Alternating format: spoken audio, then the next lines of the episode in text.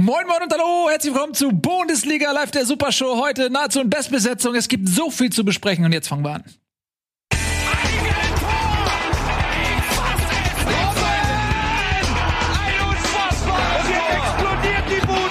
Kritisiert mir denn nicht zu viel. Das ist ein guter Mann. Machst du mal den Ton aus? Ja, ja, ja, was? Hi. Unfassbar. Hallo. Ich habe nicht mehr damit gerechnet, dass wir heute noch überhaupt was machen. Ja, hast du nicht bemerkt, dass ich gerade vielleicht schon die Sendung. Also, ihr habt einen Staub, ihr habt einen Staubwirbel aufgesaugt mit meinem Mund. Du auch? Und damit hallo und herzlich willkommen. Auch euch dreien, die hier an der Wall of Shame seid, weil ihr seid alle schuld, dass wir zu spät anfangen. Äh, Ich will keine Namen nennen, aber Tobi, Nico und Ralle sind schuld. Ähm, Aber schön, dass ihr da seid. Hier Ralle im alten Studio oder was? Das ist doch hier die alte Ecke von Tobi. Da ist doch noch der. Button und die TSG Hoffenheim-Becher. Weiß ich doch noch. Freut mich, dass du es erkennst. Das waren noch Zeiten. Ja, ey, das war, da war die Sendung noch richtig geil. Da das musste noch echt- einer stehen übrigens, ne? Der musste So sich alt. quasi melden und dann haben wir überlegt, ob er was sagt. Ob wir das zulassen. Ob Ey, das Tobi, zu- äh, Tobi, hast du dieses, hast du dieses Bashing echt über dich, über dich ergehen lassen?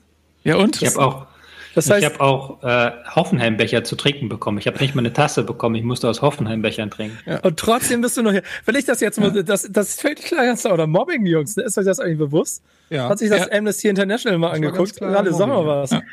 Aber Gottes Willen, wir sind noch nicht beim Bremen-Spiel und schon gehst du in die Opferrolle. Was ist denn hier los? Ja. hat das äh, Tobi geschadet? Reiß ihn- Nein. Wo reiß ist er jetzt? Guckt ihn euch an. Da sitzt da äh, wie so ein Charakter aus einem Wes Anderson-Film. Ist hier der Star der Sendung geworden. Guck mal, was der Junge für ein Ecke. Selbstbewusstsein hat. Der hat so ein Selbstbewusstsein, der geht mit einer 320er Auflösung, 320p Ja. geht er hier an den Start. Das ist Selbstbewusstsein. Ich bin Also- scharf wie also- im echten Leben. Ja. Mit anderen Worten wäre es auch mal an dieser Stelle Zeit, dass er mal Danke sagt. Ne? Danke, ja. Das sind jetzt, Tobi, das ist jetzt deine Minute, in der du dich bedanken kannst. Bitte schön. Äh, erstes Thema. Leipzig gegen Bayern. Na gut, Chance vertan. Schade. Das- Aber das liebe ja Regie, könnt ihr uns die. Jungs ein bisschen lauter machen hier im Studio noch? Ein kleines bisschen. Das wäre ganz schön.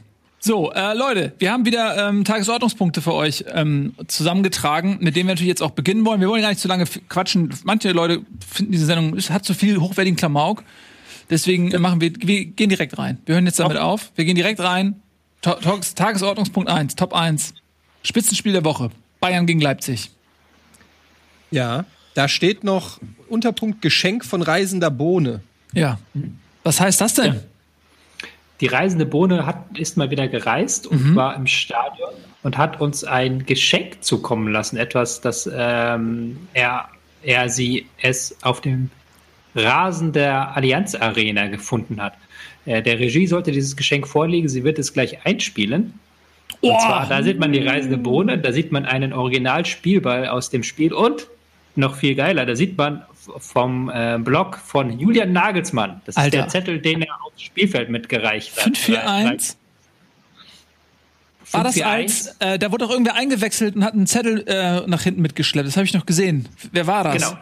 Äh, ich habe jetzt gerade auch nicht, wer jetzt eingewechselt wurde, aber auf jeden Fall hatte er diesen Zettel mit auf den Platz genommen. Ich glaube, es war Halstenberg oder Klostermann. Nee, wer ist von beiden ist verletzt? Ich bin wieder verwirrt. Äh, Ja, ich guck Klaus, gerade, Willi Orban? Nee. Kampel, Olmo und Sörlot und Orban sind reingekommen. Ja, Orban Ja, vielleicht. vielleicht Olmo. Ich weiß es auf jeden Fall nicht. Aber dieser Zettel wurde auf jeden Fall auf das Feld gereicht und Mhm. ähm, der Reisebohn hat mir versichert, es ist gar kein Problem, dass er uns das zukommen lässt. Er schickt uns das auch, glaube ich, noch per Post zu tatsächlich. Ja, Ging jetzt mega. so schnell auf die Schnelle nicht. Aber ähm, der lag einfach auf dem Boden, auf dem äh, Rasen rum nach dem Spiel und dann hat er sich den geschnappt und einfach eingesteckt. Können so wir sieht das- das aus, wenn ein Trainer äh, einen Zettel aufs Feld reicht. Ja. Können wir das? Da sieht man auch einfach, dass er ein Genie ist. ja, Also, oder? Das sieht man da einfach. 541, da muss er erst mal drauf kommen. Muss erst mal drauf kommen. Ähm, ja, das werden wir hier natürlich schön einrahmen und äh, hängen wir das hier auf zu unseren anderen äh, köstlichen Inhalten. Oh, Vielen Dank, Reisende Vielen Bohne. Dank, Reisende Bohne. Followed Reisende Bohne auf Twitter und Instagram. Da, äh, wir wissen nicht, wer es ist, aber er ist überall da, wo es Spaß macht. Es könnte sein, dass es Julian Nagelsmann ist. Aber das heißt, Ja. das heißt doch auch, Tobi, dass, dass, das ist das Nagelsmannsche äh, Beton anrühren, oder? Beim Stand von 3 zu 2 in München, ne? Ja, äh, ich stelle mir das vor, wenn du so als Spieler da bist und dann erstmal diesen Zettel entziffern musst, weil Schönschrift ist das nicht gerade, was die da aufs Feld gereicht haben. da hätte ich erst, ich habe erst mal drei Stunden gebraucht, ich habe erst mal gerade auf 5-4-2 umgestellt, aber irgendwie hat das keinen Sinn ergeben, da ist irgendwie ein Fußballer zu viel. Ähm, sieht man auf jeden Fall interessant. Neun auch ganz links außen, Pausen als neun, das ist ja auch mal was Neues. Das war dann die Variante ganz kurz vor Schluss, als sie dann, ähm, ich glaube, sie haben noch 3-2 geführt und wollten das halten. Mhm. Ja, da war, war nicht Sörlot auch schon auf dem Platz, ja, ne? Doppelspitze war das dann. Ja. Nun gut, aber wir sind ja schon mittendrin im Spiel, das ist doch super. Denn ähm, Bayern gegen Leipzig, das war tatsächlich ein Spitzenspiel, was dem Namen alle Ehre gemacht hat. 3 zu 3, es hat Spaß gemacht als neutraler Zuschauer. Ja. Dabei zu sein, es war nicht so ein langweiliges 0-0, ist ja auch oft so, ne, bei so Spitzenspielen. Nee, 3-3 ging richtig zur Sache, schönes, munteres Spielchen und ich glaube tatsächlich, um dem Ergebnis mal vorwegzugreifen, dass es ähm, für die Liga auch schön war, weil jetzt bleibt's schön eng. Wenn die Bayern jetzt nochmal gewonnen hätten, dann wären sie hätten doch ein bisschen enteilt. So ähm, Bayern 23, Leverkusen 22, Leipzig 21, Dortmund 19, Wolfsburg 18. Also es ist schon schön eng, ne? Ja, ich fand, es war auch ein sehr unterhaltsames Spiel auf hohem Niveau. Ähm, schön Offensivfußball von beiden Seiten, ähm, die aber auch beide Respekt voreinander hatten. So hatte ich das äh, Gefühl. Also äh, sehr diszipliniert von hinten raus immer gespielt haben. Und ähm, ja, war ein Duell fast auf Augenhöhe, kann man sagen.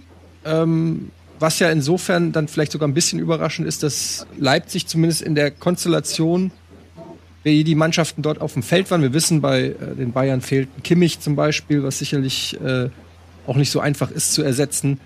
Ähm, aber trotzdem nicht so weit weg sind von den Bayern, finde ich. Zumindest spielerisch. Wie seht ihr das? Tobi, du bist doch so Leipzig-Fan. Ja, also ich fand, das war ein Spiel, ähm, das jetzt nicht auf dem allerhöchsten Niveau stattgefunden hat. Dafür war es dann irgendwie technisch zu wild. Also es war ein sehr wildes Spiel und das hat man auch gemerkt, dass Leipzig das haben wollte so.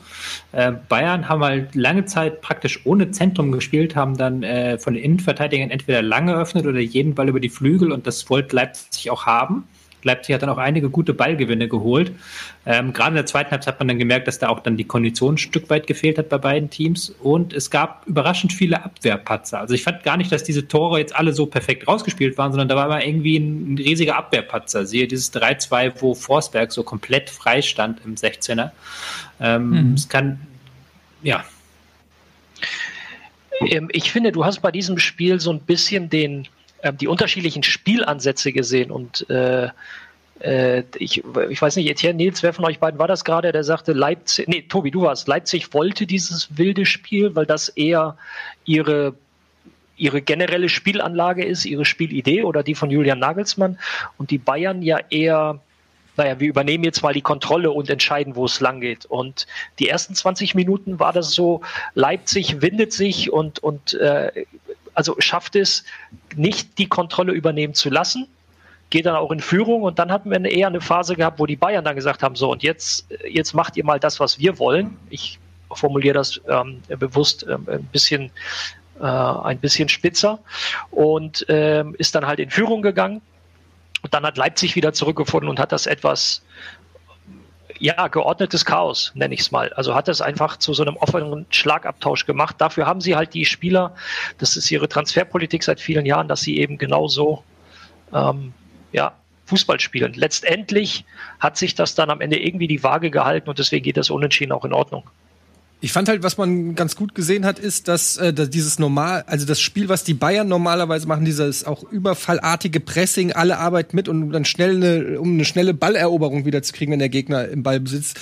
Das klappt halt gegen die meisten Mannschaften, aber Leipzig hat es halt geschafft, weil die halt so gute, auch gute Individualspieler haben und auch äh, technisch stark sind, dass die sich daraus gut befreien konnten und immer wieder die Bayern dann in so eine defensive Grundordnung gedrängt haben ähm, in die, also das sieht man nicht so oft, weil normalerweise irgendwie äh, irgendeiner verschenkt halt den Ball normalerweise und die Bayern sind wieder im Ballbesitz und können Angriff machen. Und da war es aber so, Leipzig hat sich, oh, hat sich oft hinten raus kombiniert und die Bayern mussten aufpassen, dass das nicht zu oft passiert, weil die dann schnelle Spieler nach vorne schicken. Und ähm, dadurch war in dem Spiel immer so eine, war immer so eine Spannung, die, so, die ich oft nicht habe bei Bayern-Spielen, wo du einfach merkst, den, den Gegnern fehlt die Qualität, um sich gegen dieses Pressing gescheit durchzusetzen. Das war irgendwie bei Leipzig nicht so, deshalb fand ich das schön anzusehen. Ja gut, Leipzig, also, ja, Tobi, sag. Ähm, du hast halt im Vergleich zur vergangenen Saison schon gemerkt, dass du bei Bayern zwei, drei Spieler hast, die das eben nicht auf diesem Riesenniveau haben, dieses Pressing, was, was ja ihre große Stärke war. Dass es halt schon ein Unterschied war, ob da Sané, Sané oder Nabri rechts außen spielt. Dass das schon ein Riesenunterschied ist, ob da Martinez oder Kimmich im Mittelfeld spielt. Ja. Und das sind dann die zwei, die zwei Schritte, die diese Spieler zu spät kommen, sind, reichen dann für eine Leipziger Mannschaft. Ähm, und man hat auch, fand ich, gemerkt, dass Leipzig äh, sehr stark versucht hat, das Spiel wegzuhalten von links, also wegzuhalten von ähm, Alaba, von ähm, Coman. Das ist ihnen in den ersten 20 Minuten sehr gut gelungen und danach, ähm, nach der Musiala-Einwechslung, nicht mehr ganz so gut. Dann hat man gemerkt, da auf dieser Seite fühlen sich die Bayern sehr viel wohler und das ist die Seite, die auch sehr viel mehr kreiert. Und Coman war ja auch derjenige Spieler, der drei, alle drei Tore eingeleitet hat. Ähm, Musiala dann das ähm, eine Tor das über die linke Seite eingeleitet wurde und auch Müller hat ja auch zwei Tore, die über links eingeleitet wurden, dann reingemacht. Also da merkst du schon, da ist so ein Ungleichgewicht, äh, so eine Unwucht im Bayern-Spiel aktuell. Mhm. Ähm, insbesondere Leroy Sané ist noch überhaupt nicht angekommen, muss man sagen, wenn er eingewechselt wird dann ähm, ja, macht er oft das Spiel dann noch zu und ja, macht dann noch in einem Konter, setzt er seine Stärken damit ein, aber in diesem Ballbesitzspiel der Bayern, da wirkt er noch wie ein Fremdkörper, muss ich sagen. Auch jetzt gegen Leipzig war er eigentlich äh, unsichtbar, hat eigentlich kaum eine nennenswerte Szene gehabt. Wenn man das tatsächlich dann mit seinem Gegenpart Coman vergleicht, äh, auf der anderen Seite, ähm, das waren schon Welten. Und das war jetzt auch nicht das erste Mal. Also der muss noch ein bisschen. Aber ist ankommen, natürlich auch ne? ein gemeiner Vergleich. Ich meine, Coman mhm. ist natürlich jetzt auch schon seit zwei, drei, ich weiß gar nicht, wie lange ist der schon mal länger noch? Bei den mhm. Bayern, also kennt das natürlich alles und auch fit. Sané neu im Verein, Verletzungspause und so. Also ähm, tut man ihm vielleicht auch ein bisschen Unrecht, aber du hast natürlich recht, man sieht es schon, den Unterschied. Was halt bei Sané so ist, dass er halt aber auch mit einer Aktion halt natürlich gleich wieder so was bringen kann, was fast kein anderer auf dem Platz bringt. Ja. Er hat so eine, er hat diese Explosivität und den Schuss, ähm, womit man ihm dann so vielleicht auch ein bisschen das andere verzeiht und darauf hofft, dass er irgendwie zu diesem Lucky Punch kommt oder so. Mhm. Aber ja, er fällt noch ein bisschen raus und das sieht man ja auch, dass er von Flick nicht so eingesetzt wird, wie man es gedacht hätte. Ja. Äh, ich will dir da gar nicht widersprechen bei Sané. Ich möchte nur äh, noch ergänzend hinzufügen, ähm, du musst dir natürlich dann als Trainer oder auch als Mitspieler stellst du dir die Frage, okay, wie oft macht er denn den Unterschied? Ja. Ne? Also wenn, wenn das regelmäßig vorkommt und wenn er dir allein durch seine Art und Weise zehn Punkte sichert, ich nenne jetzt einfach mal eine Zahl, dann kannst du damit leben. Aber wenn das irgendwie zweimal pro Saison kommt, ist das ein bisschen wenig. Also das, die, die Relation zu von, von ähm, aktuell noch Unzulänglichkeiten zu, der reißt uns das ein oder andere Mal wirklich die Eisen aus dem Feuer, das muss halt gesund sein. Ansonsten ähm, wird es schwierig und das hat er ja auch bei City gemerkt. Also da gab es häufiger Kritik von Guardiola und irgendwann mal, ja, irgendwann mal äh, musst du oder trägst du auch die Konsequenzen.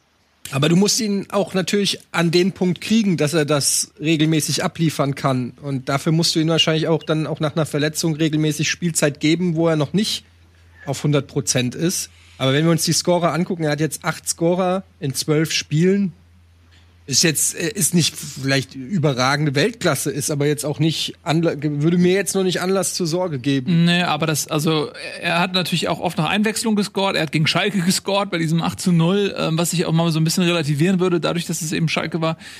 ähm, aber es ist für mich. Es Punkte sind, gegen Schalke ja, zählen einfach weniger. Es ist halt nicht nur, dass er quasi nicht so oft an Toren beteiligt ist, sondern ist es so, so an so ein Fleckma irgendwie. Ich habe ganz oft bei Sané das Gefühl, ich bin eigentlich großer Fan, ähm, dass er so halbherzig ins Pressing geht, dass er sich am Defensivspiel so eher so halbherzig beteiligt, nicht so wirklich weiß. Manchmal gibt er so Gas, läuft die Gegner an, aber man hat immer das Gefühl, okay, das eigentlich ist er kein Faktor. So, es ist alles so halbherzig und irgendwann. Ja, ja, das stimmt. Aber ja, 300, ich habe mal gerade geguckt, 364 ja. Minuten gespielt. Ja. Also das ist äh, in acht Spielen, das heißt, das ist eine Halbzeit bislang. Ja. Also der ist auch, der, du hast natürlich recht, der ist noch nicht angekommen, aber ich, also ich bin trotzdem tief überzeugt von seinen Skills und dass der noch zu dem Spieler wird. Du, hast du willst nur nicht, dass ich ihn bei Kickbase verkaufe. Das Was? Wieso soll ich? hä? Wenn du ihn verkaufen würdest, würde ich alles dran setzen, den zu holen. Ja. Nee, ein Scherz. Nee, Ähm, aber ähm, du musst ja auch erstens gucken, mit wem vergleichst du ihn. Und ein Kingsley Coman hat zwölf äh, Scorerpunkte, ein Mhm. ähm, Nabri auch, auch fünf und auch Musiala ist ja auch sehr stark unterwegs aktuell. Ähm, aber was ich vor allen Dingen als Faktor sehe, ist, dass es gibt ja auch Sachen, die nicht unbedingt Scorerpunkte zu messen sind und die auch für das Bayern-Spiel sehr wichtig sind. Das ist eben diese Bewegung im Pressing, das ist eben dieser Einsatz im Pressing, das ist eben auch die ähm, taktische Komponente im Pressing. Und da hast du natürlich mit äh, Nabri einen richtig überragenden Spieler, mit dem er konkurriert. Und ich äh, bin persönlich immer noch der Meinung, wenn du Coman und Nabri hast, dann bist das, ist das Pressing diese 5% eben besser, ohne jetzt Sané dazu nahe treten zu wollen. Aber das ist natürlich auch was, wo er reinwachsen muss. Also er hat das natürlich jetzt auch nicht ein ganzes Jahr lang schon erlebt, wie, die, wie seine Konkurrenten, sondern er ist ja jetzt erst seit ein paar Wochen. Ja. Von daher, da braucht er sicherlich noch Zeit. Aber das war auch so eine Sache, wie die bei City immer so ein Problem war. Ist definitiv. aber doch, ist aber doch interessant, dass die gleichen Punkte, die man bei City ansprechen konnte, ähm, jetzt für ihn im Prinzip in München auch wieder gelten. Und ich zum Beispiel nicht ganz damit gehe, dass ähm, er viel Zeit braucht oder, oder haben darf bei einem Verein wie Bayern München. Das merkst du halt auch einfach. Ne? Also, du hast gesagt hast, Eddie, dass man ihn mal ein bisschen mehr, mehr von Anfang an laufen lassen, das kannst du halt nicht machen, wenn du in der Hinterhand Coman hast. Entweder er funktioniert sofort und passt ins System oder er muss es im Training beweisen. Und ich glaube, das ist dann wieder etwas, was äh, Basané im Moment die größten Probleme macht. Jo, Leute, also, ähm, wir haben ein munteres Spielchen gesehen, es hat echt mal wieder Spaß gemacht und äh, tabellarisch haben wir es auch schon eingeordnet. Also Spannung ist auf jeden Fall ähm, zu finden in der Bundesliga dieser Tage. Machen wir mal weiter mit einem Bitte. eine Frage. Ja. Ähm, wenn wir mal kurz auf die Tabelle gucken können, dann sehen wir, die Bayern haben schon, das ist mir eben gerade erst aufgefallen, die haben 16 Gegentreffer. Ähm, und das ist ganz schön viel, auch im Bundesliga-Vergleich. Also, ähm, da würde mich mein, und das ist auch ungewöhnlich eigentlich für die Bayern, ne? die ja normalerweise immer äh, sehr Am Ende schwer der Saison beziehen 18 haben, ja. ja, genau. Wie bitte? Ich sag die am Ende der Saison 18 Gegentore haben. Ja, ja, genau. Also, und wenn du auch mal vergleichst, so die Verfolger hier Leverkusen äh, 9, Leipzig 9, Borussia Dortmund 10, ist schon auffällig. Also, äh, was ist denn da los? Ähm, woran, woran liegt das denn eigentlich? Ist das ein verändertes System? Ist das, weil, weil Davis krank ist oder Hernandez oder was ist da los? Weil ich meine, da sind ja trotzdem gute Leute auf dem Feld. Ich stelle eine polemische Frage hinterher. Das ist das zweite Spiel hintereinander mit dem Torwartfehler von Manuel Neuer. Müssen wir die Torwartfrage bei Bayern München stellen? Ach komm, Wollte ich eigentlich schon überleiten, ihr macht hier noch so viel Fässer auf. Aber Nee. komm, komm, Ralle, lass mir den doch. Aber ich ja, ich lasse ihn, ich lass ihn auch unkommentiert. Dankeschön. glaube, wir hatten, äh, ich war nicht tatsächlich nicht sogar, dass die Bayern jetzt so viele Tore hatten wie unter Flick in der gesamten vergangenen Saison. Äh, Irgendwie sowas meinte ich doch gehört zu haben am Wochenende. Ähm, aber du merkst halt schon, dass diese ähm, Belastung, die Bayern zusetzt, dass die halt letzte Saison sehr stark von der Intensität gelebt haben, sehr stark auch davon gelebt haben, dass sie ihre erste Elf durchspielen lassen konnten. Ähm, auch durch Corona, auch durch diese Corona-Pause. Und jetzt ähm, ist es halt so, dass das nicht mehr geht. Und das kann ich halt nochmal wiederholen du merkst halt, dass im Mittelfeld was fehlt, wenn Kimmich nicht da ist. Du merkst halt, dass wenn ein, zwei Spieler ausverstaut ist, dann nicht auf dem ganz höchsten Niveau ist. Du merkst halt auch, dass es oft nach der 60. Minute so ein äh, Tief gibt bei den Bayern. Also das würde ich schon ganz klar auf diese aktuelle Situation schieben und auch darauf, dass dieses Spiel vielleicht für die Belastung, die sie aktuell haben, zu intensiv ist. Ja, schließe ich mich an, denke ich auch. Glaube ich, ist kein Grund zur Sorge und auch kein Grund, irgendwas äh, in Frage zu stellen. Ähm, ich gehe da auf jeden Fall mit Tobi. Ja? Äh, Ich wollte nur noch ähm, eins sagen, und das ist die letzten Wochen tatsächlich auffällig. Ähm, ich weiß nicht, ob man vom verlängerten Arm Hansi Flicks auf dem Platz sprechen kann, aber das, was Thomas Müller momentan macht, hat auch ganz viel von, äh, eigentlich kannst du dem die, äh, die Trainerlizenz, mindestens die A-Lizenz schenken. Ja, das ist toll, dass man das so mitbekommt, ne? Also man hört ja auch immer seine Anweisungen. Er hat ja auch vor dem Musiala-Tor geschrien, hier schieß und ähm, zu Beginn, auch als Leipzig stark reinkam, Pfostenschuss von Sabitzer Müller. Müller. Also, Ähm, hat er ja auch ge- geschrien, kann er jetzt mal hier einer Verantwortung übernehmen sozusagen. Also der ähm, dirigiert ganz gut, ja. Hast du das auch gemacht, Ralf? Äh, ja, von hinten raus, aber wir hatten ja noch Zuschauer. Ah, okay. ich mache das oft, wenn wir kicken gehen. Ja, das stimmt. Ich schreie sehr viel auf dem Platz. Ja. Ich habe nicht so viel Ahnung und so, aber ich denke immer, es ist vielleicht hilft als Motivation. Jeder muss das mit reinbringen, was er am besten kann. Ist ja wie bei den Querdenkern. Laut, aber keine Ahnung. Wie bei Aber ist wem? ein anderes Thema. Wow. Das ist ganz schön, ganz schön bei- böse. bei den aktuellen Demonstrationen. Ist egal. komm. Ralle ist gut, Ralle ist gut drauf heute. Alles, alles, ja. Alles Nils, Nils wollte ja, Nils wollte ja jetzt äh, nee, jetzt nicht äh, mehr. ja. Jetzt bleiben wir close auf Ralle.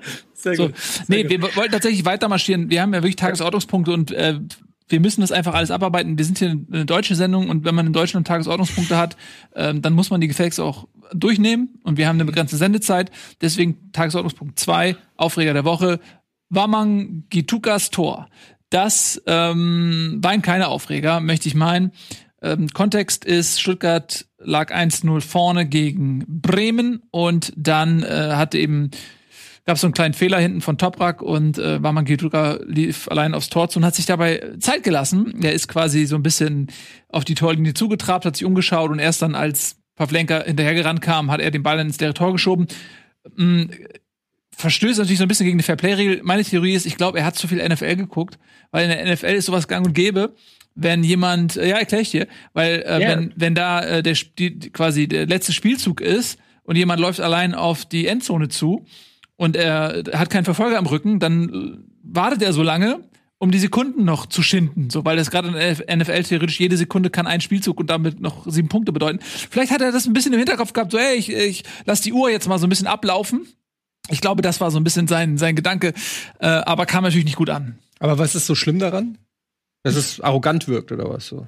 Ja, das ist Verhöhnung auch ein bisschen des, des, des Gegners, ne? Ist ein bisschen Musst du doch Nico fragen, Werder-Fan. Die Werder-Fans haben sich aufgeregt.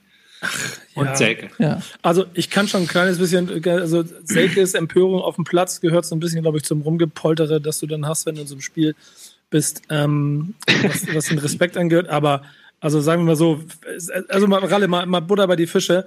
Du hättest ihn, glaube ich, dir auch vorgeknöpft. Auf dem. Platz. Ach Nö. komm. Ach. Nö. Weil es, Ja. was ist denn passiert? Es ist überhaupt nichts passiert. Ja, nee, nee, nee, Jetzt nee, ich rede, nee, ich rede, ja, nee, nee, nee, nee, voll, ich rede nicht Ja, von dem, na, gerade, rede der jetzt jetzt mal, hier genau. sitzt in seinem Bundesliga-Setup. Ich rede von dem, der jung und wild auf dem Platz gestanden hat und das Spiel lief kacke und du Ja. verlierst das Spiel und dann macht er sowas. Dann kann ich, ich will nur Selke damit ein kleines bisschen in Schutz nehmen, dass ich schon verstehen kann, dass er emotional ein bisschen durchtickt. Wenn man dann aber ruhig auf das Ganze guckt, ist es vollkommen egal. Er hat auch Gelb dafür gesehen. Wieso das denn? Er verstößt doch gegen gar keine Regel. Ja, wenn es, wenn es eine Unsportlichkeit gewesen wäre, hätte das Tor auch nicht gelten dürfen, glaube ich. Aber Ja, vielleicht wollte er also einfach nur auf Nummer sicher gehen. Also ich habe das tatsächlich mal im Schiedsrichterlehrgang so gelernt, das ist das klassische Beispiel, was du da äh, erzählt bekommst. Wenn jemand jetzt zum Beispiel aufs Tor zuläuft und dann äh, sich auf den Boden kniet und den Ball mit dem Kopf reinmacht, wenn kein Torwart mehr da ist. Mhm. Oder wenn du dich nochmal umdrehst und den Ball mit der Hacke reinschießt. Das ist tatsächlich eine Verhöhnung des Gegners, eine Unsportlichkeit, dann wird das Tor nicht gewertet und du kriegst die gelbe Karte oder im schlimmsten Fall sogar die rote Karte. Ja, Finde ich ein bisschen übertrieben. Das- Wie oft ja, sehen wir das- solche Sachen, dass der Spieler nach einem Pfiff den Ball noch nimmt, der Gegner kommt, dann wirft er ihn irgendwo weg oder sich an die Eckfahne stellt und so. Da sind auch alle, das kannst du dann auch als unsportlich sehen. Das kommt aus, Ja, glaube ich, noch aus einer Zeit, in der im Fußball noch gewisse Regeln galten. Ja?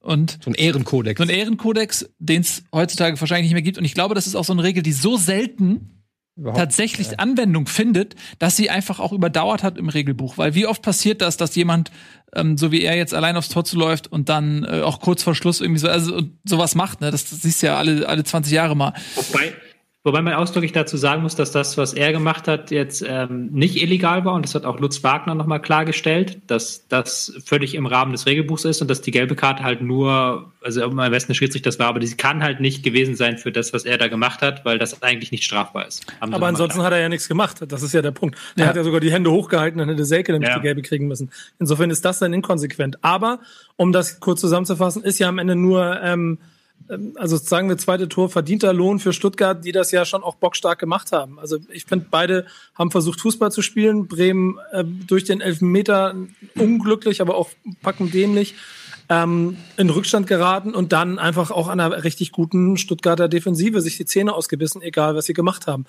Und da siehst du dann, dass es, also A macht Stuttgart ja diese Saison schon einen verdammt guten Job. Äh, bisher überraschend gut und jung und wild und trotzdem auch sehr diszipliniert. Und hier in diesem Fall halt für Bremen dann auch einfach in der Konstellation äh, eine Nummer zu C, so nenne ich es mal, um einfach nicht durchzukommen.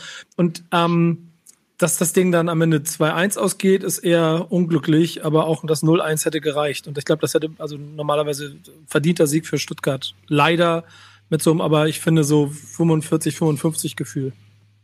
Aber mir Ja, was? Mir fehlt dieses Kämpferische.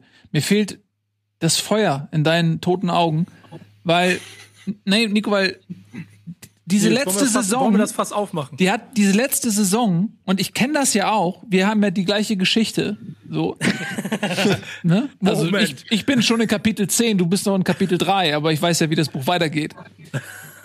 Und aber jetzt schon zu sehen, dass deine, de, deine leidenschaftslosen toten Augen sich jedes Mal, du bist, du weißt, du, es gibt diesen Zusammenschnitt von Florian Kofeld, der nach, äh, nach dem Spiel auf den Pressekonferenzen immer sagt so, ja herzlichen Glückwunsch an Schalke, herzlichen Glückwunsch an Stuttgart, herzlichen Glückwunsch an Köln, irgendwie so. So ein bisschen bist du auch. Du bist so gönnerhaft und du, du erwartest so wenig von, von Bremen und es tut mir richtig leid, das zu Nee, sehen. wa- nee, ich, ich nein, nein, nein, nein, nein. Ich bin nicht leer und ich bin nicht äh, emotionslos. Ich lerne nur. Ich bin, ich, ich weißt du, das Leben, du lernst ständig weiter. Und letztes Jahr und vorletztes Jahr habe ich aus einer gewissen Hoffnung und Euphorie heraus natürlich auch viel Positives in den Spielen von Werder Bremen gesehen, was mir ihr Klappspaten dann regelmäßig um die Ohren gehauen hat. Und deswegen werde ich jetzt den Teufel tun, hier das große Fass aufzumachen und die großen Hoffnungen darin zu sehen, wenn ich weiß, guck mal, Ralle, Ralle zuckt schon, äh, Eddie wartet nur darauf, dass er mir einen verpassen kann. Ähm, ich bin vorsichtig und ich bin realistisch. In, ja, genau, Eddie, ich weiß das ganz genau. Ich bin, ich bin vorsichtig und realistisch und ich habe zu Saisonbeginn damit gerechnet, dass Werder Bremen irgendwann zu diesen fünf, sechs Mannschaften gehört, die um den Klassenerhalt kämpfen müssen, weil das nun mal einfach eine Mannschaft ist, die echt um jeden Scheißpunkt kämpfen muss. Und dieses Spiel gegen Stuttgart hat genau das gezeigt, was du letzte Saison gesehen hast. Das wird verdammt bock, bock, also bockschwer einfach. Ist so. Aber ich habe natürlich volles Vertrauen, dass sie es machen werden. Nur wenn du gegen Stuttgart verloren hast, Mund abputzen weiter. Du hast jetzt innerhalb von äh, acht Tagen spielst du gegen Dortmund und Leipzig. Bringt doch nichts, wenn du jetzt Stuttgart-Niederlagen hinterher lamentierst. Äh, Ich möchte nur mal fürs Protokoll eins festhalten, Nico. In der letzten Saison hat ein, eine Mannschaft, ein Verein eine Sondersendung bei Bundesliga bekommen. Eine komplette, eine komplette Sendung für sich alleine als extra. Ja, das aber Da müssen wir, da müssen wir auch drüber sprechen. ja klar. Davon So. träumen manche hier. Aber, aber ey, ganz kurz dazu zwei Punkte oder erst eine Frage. Ja, aber wo ist jetzt der Diss? Ich peil's nicht mal. Und Nee, das zweitens- ist kein. Zitat, ja. Und ich, und ich habe diese Sendung, ich habe, ich habe diese Sendung ja nicht initiiert. Man hat mich gefragt, wir wollen so eine Sendung machen. Hast du Bock, die zu moderieren? Klar, mache ich. Na, da suche ich noch mal im Chat was raus. Ja, gerne. Das war ja Arndt Zeigler. Ist auch egal. Ähm, kurz Danke. noch zu Werder. Danke, Herr Escher. Ist halt schon auffällig, wie schwach sie sind, wenn sie den Ball haben. Also erste halbe Stunde war super gegen Stuttgart und dann musste irgendwann dieses, äh, hat Stuttgart sich zurückgezogen und dann ging nichts mehr bei Werder und das zieht sich durch die gesamte Saison. Ja, das ist auch ein scheiß Problem. Aber du bist ja auch kacklimitiert. Guck mal, du merkst ja auch schon jetzt bei Bremen wieder, wenn, wenn sich ähm, Füllkrug verletzt.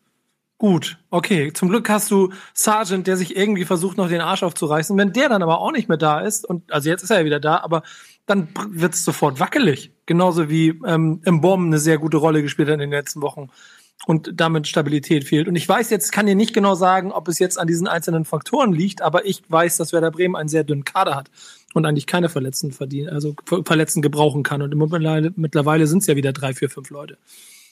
Und ich weiß auch, dass es für Bremen die ganze Zeit gegen Abstieg gehen wird. So, deswegen mache ich mir auch keine Illusionen. Und das sind drei verlorene Punkte gegen Stuttgart, die sind echt ärgerlich. Ja. Aber Punkt. Ey, mir ist wichtig, dass wir gegen, ich glaube, Letten Mainz ist das noch vor Weihnachten das letzte Spiel. Da müssen wir drei Punkte holen. Das ist, das ist wieder mal so ein sehr entscheidendes Spiel. Und die beiden jetzt gegen Leipzig und Dortmund, halt auf, aufpassen, dass die da unten nicht punkten. So, das ist meine Devise für die nächsten vier Tage. Oh Mann, ja.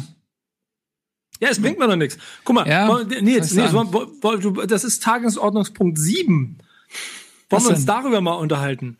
Weil das ist genau das gleiche in Grün und umgekehrt. Du musst doch nicht immer, wenn es um Bremen geht und um, und um dich, mir so den HSV voll um den Latz knallen. Es geht doch gar nicht um den HSV, jetzt es geht um Bremen. Nee, es geht, es geht soll darum, dass du mir blutleere Emotionslosigkeit vorwirfst. Ja, ich fühle, ich, ich, was heißt vorwerfen? Das ist ja kein Vorwurf. Ich stelle einfach nur mit Erschrecken fest, dass dieser Verein dich gebrochen hat, ähm, dass die letzte Saison dich zu so einem vorsichtigen Menschen gemacht hat, der, der auch eine Niederlage mit einer Selbstverständlichkeit hinnimmt, als hätte man nicht mehr verdient. So. So, und äh, das ist, tut mir einfach ein Stück weit leid, dich, so- dich so zu sehen. Das ist alles, was ich sage. Da musst du ja nicht direkt irgendwie jetzt hier mit der HSV-Keule kommen, diese, jedes Nee, Mal. nein, nein, nein, aber dann, nein, es ist aber, das stimmt aber auch nicht, wie du es äh, interpretierst. Es ist eine krasse Sachlichkeit. Okay, lass uns, okay, okay, okay. Verloren, Stuttgart, abhaken, weiter. Wir bringt nichts über vergossene Milch zu lamentieren. Wir müssen aufpassen, dass der 34. Spieltag kommt und wir sind 15. Ja. So, aber ich habe jetzt was zur Aufheiterung. Für euch, ihr Lieben. Und zwar ähm, haben wir jetzt einen ähm, klitzekleinen Werbespot, nur einen einzigen Spot. Und dann sind wir wieder da und dann sehen wir hier einen anderen Nico. Selbstbewussten, frischen, Oh Gott, Ohne Bart. so ohne Bart. Bis gleich.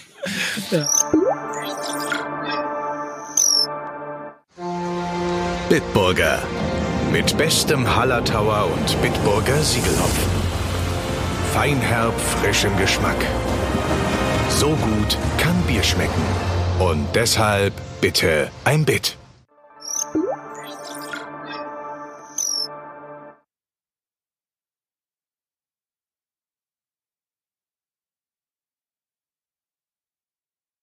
Hi, herzlich willkommen zurück. Da sind wir wieder. Ging doch schneller als gedacht, meine Damen und Herren. Nico Backspin.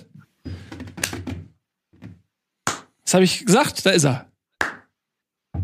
Gut. Noch ein Wort zu Stuttgart vielleicht. Ähm, wir haben ja gerade äh, Bremen schon so ein bisschen nicht beerdigt, hätte ich mal verabschiedet inhaltlich. Ähm, Stuttgart, die äh, Überraschung der Saison bislang neben Union Berlin, glaube ich, kann man so sagen. Stuttgart auf Platz 8, Union auf Platz äh, 6, dazu kommen wir noch. Ähm, war ein verdienter Sieg, die haben es wieder gut gemacht, diese junge Rasselbande. Also es ist mehr als eine Eintagsfliege auf jeden Fall. Ja, Ist eine nicken. gute Mannschaft. Ist eine sehr, sehr gute Mannschaft, haben sie auch wieder gezeigt, wie viel Tempo sie haben ähm, und vor allen Dingen auch, wie viel sie dann wieder versucht haben, flach zu lösen. Also selbst wenn Werder da mit drei, vier Mann in der Gegend waren, haben sie ja immer den Flachpass gesucht. Hat mir sehr, sehr gut gefallen mal wieder. Hätten sogar die Konter in Halbzeit 2 ein bisschen besser ausspielen müssen eigentlich. Also dass es so lange ähm, noch so knapp war, das war auch ein bisschen unnötig aus ihrer Sicht. Ähm, das ist eher ihr großes Manko, die Torgefahr so ein Stück weit. Sie haben viel Offensivpotenzial, das dann ein bisschen versandet im letzten Drittel. Aber auch sie wieder ein starkes Spiel von Stuttgart und man kann das nur, diese Lobeshymnen der letzten Wochen weiter singen. Ich glaube, das kommt für den einen oder anderen Stuttgarter auch überraschend. Ich kenne so ein, zwei Stuttgarter, ähm, mit denen ich ab und zu mal so hin und her schreibe auch. Und dann habe ich vor der Saison mal gefragt, ey, we- wen soll ich denn bei Kickbase kaufen von Stuttgart? Und wenn ich jetzt gucke, wen man hätte kaufen sollen und wer mir so empfohlen wurde, das ist äh, ehrlich gesagt nicht das Gleiche.